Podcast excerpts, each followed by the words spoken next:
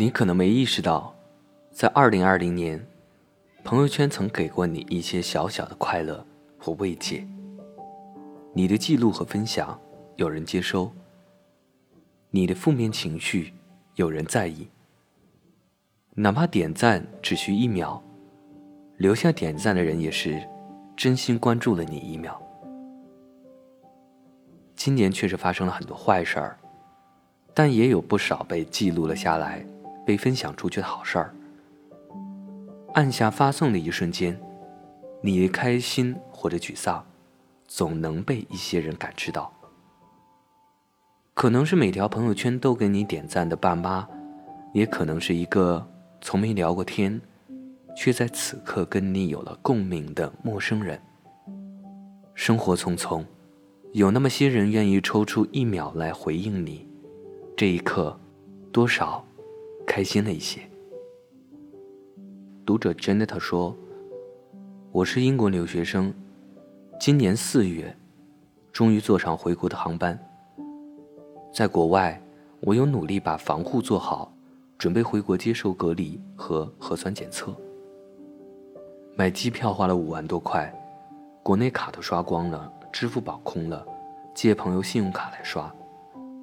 芬兰航空、俄罗斯航空。”阿联酋航空、埃及航空，守着八个小时时差，紧盯航班信息，不断得到航班取消、航线停航的消息。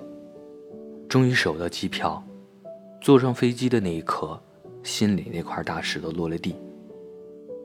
掏出手机发了朋友圈，下飞机朋友圈提示消息九十九架，其中不少居然是。萍水相逢，在国外二手闲置机票群里互传消息时加上了微信好友，还有买不上机票回不来的同学。有的声音不欢迎我回来，但大家都是真心实意替我高兴。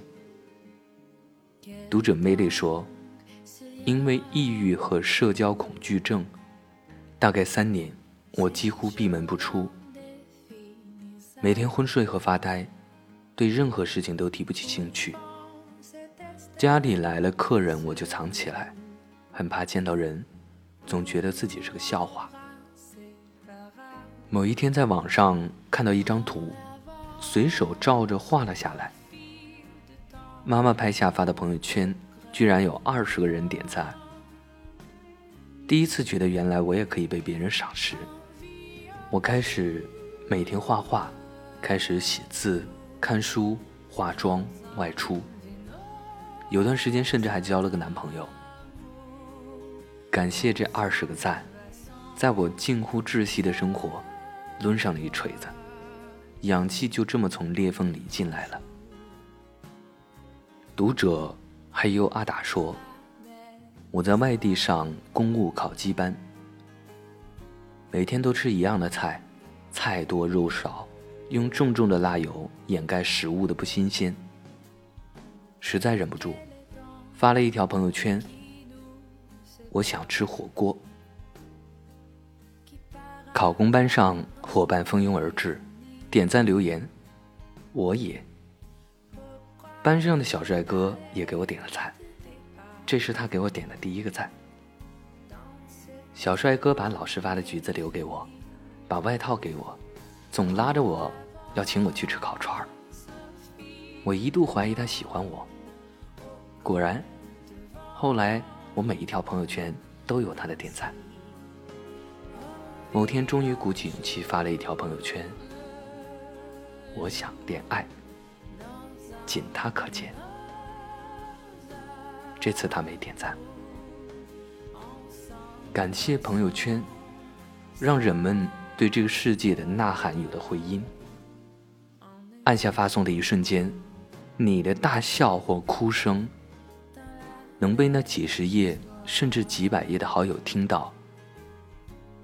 孤独具有摧枯拉朽的破坏力，而在这条点赞最多的朋友圈里，很多人爱你。